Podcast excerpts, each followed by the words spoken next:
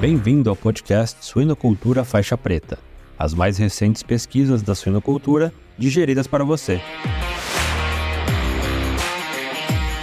O podcast Suinocultura Faixa Preta só é possível através do apoio de empresas inovadoras e que apoiam a educação continuada na suinocultura brasileira.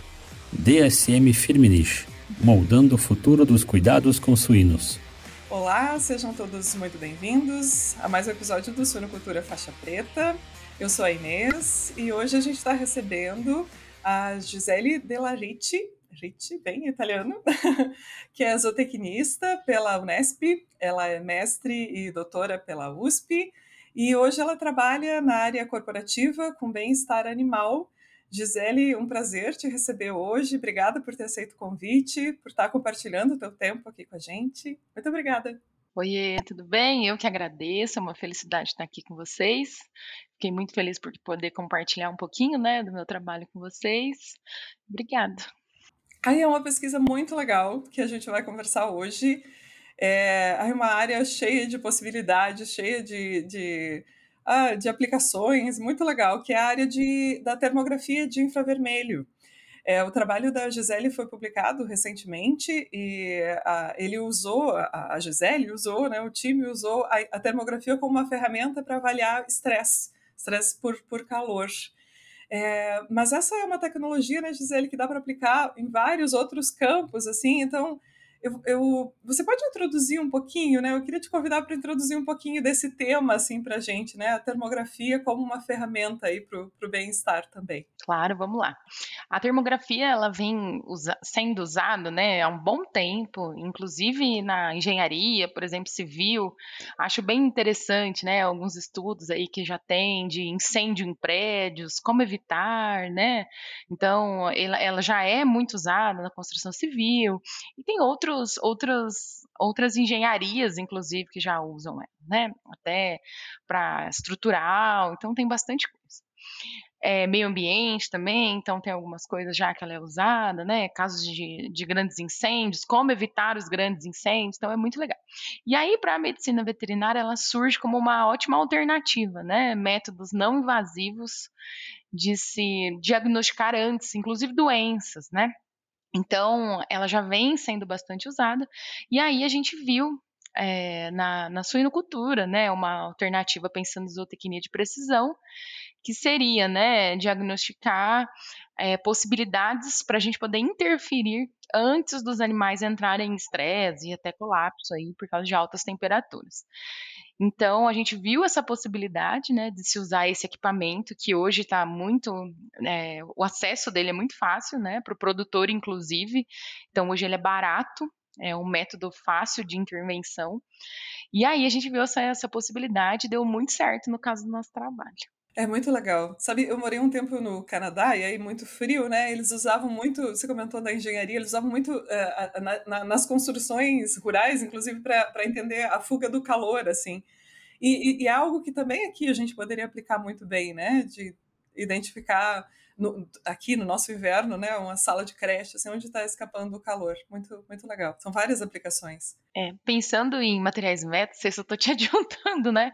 Mas o nosso, a gente tinha uma instalação é, mais antiga, né, que não permitia é, a troca térmica muito fácil, né? Então ela tinha um pé direito muito baixo.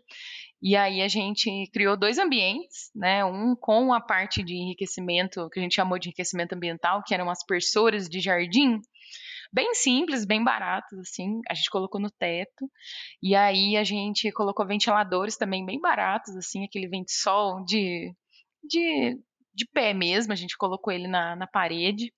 E aí a gente conseguiu reduzir até 9 graus na temperatura, na diferença entre uma instalação e outra. E aí é, a gente avaliou a frequência respiratória das porcas, né, e dos leitões também.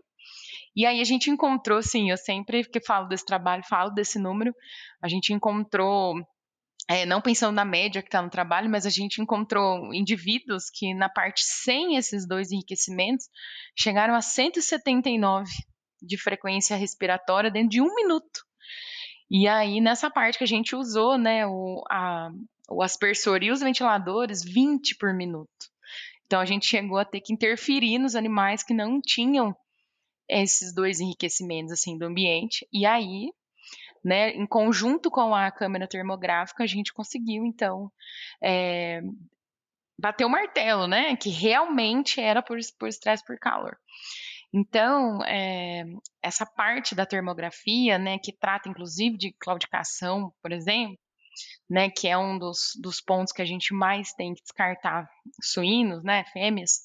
Então, foi muito importante, assim, pensando é, na qualidade de vida, né, sabendo que hoje no Brasil a gente tem muito produtor que as instalações não estão adequadas à produção, em que infelizmente, né, na situação que está o país, a gente não consegue ter tecnificação para todos os suínos, né?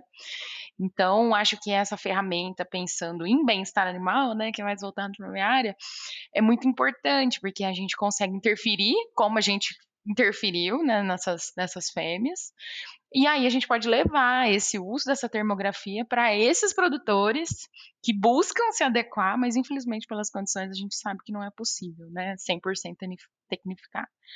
Então, acho que é um dos pontos que mais chama a minha atenção como pesquisadora até, né? É sobre o uso da termografia para suíno, né? Então, a gente viu a interferência tanto para os leitões que precisam desse calor, né? Porque o nosso trabalho foi até os 21 dias, tanto para as fêmeas que precisam da, ao inverso, né, do resfriamento das instalações. Muito legal, muito legal. Eu, eu acho que muita gente vai estar só nos ouvindo e não vai estar nos assistindo, mas é muito bonito te ver falando sobre isso e sorrindo, sabe, Gisele? É, é legal quando a gente percebe que o trabalho da gente é, vai entregar. É, é poxa, tá ali, é aplicável, né? Essa câmera, como você bem comentou, ela tá, tá muito mais acessível hoje do que poucos anos atrás, 5, 10 anos atrás, né?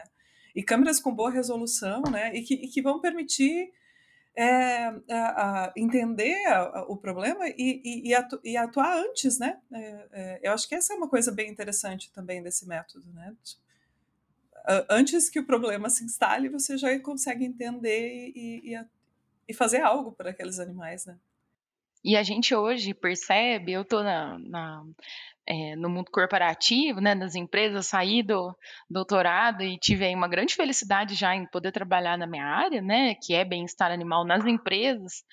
Então, eu percebo que durante, né, esse tempo que eu, de 2019 para cá, quantos produtores também evoluíram, né? Então hoje eu percebo que eles têm muita dúvida, eles, eles, eles me pedem muito assim, ah, tem algum trabalho que prove que se eu fazer isso aqui eu vou conseguir. E a gente já tem trabalhos muito importantes de pessoas muito influentes que hoje eu consigo desenvolver um trabalho muito legal, que é dar esse, esse, esse essa pesquisa para eles, né? E eles, eles leem mesmo, eles, eles se, se, informam, e aí quando eu vou lá de novo, eles já estão fazendo. Então, eu acho que o, o desenvolvimento dos produtores hoje, né? Não só pensando em bem-estar animal, né? Que para mim é muito importante, mas pensando no produto e também para a empresa, né?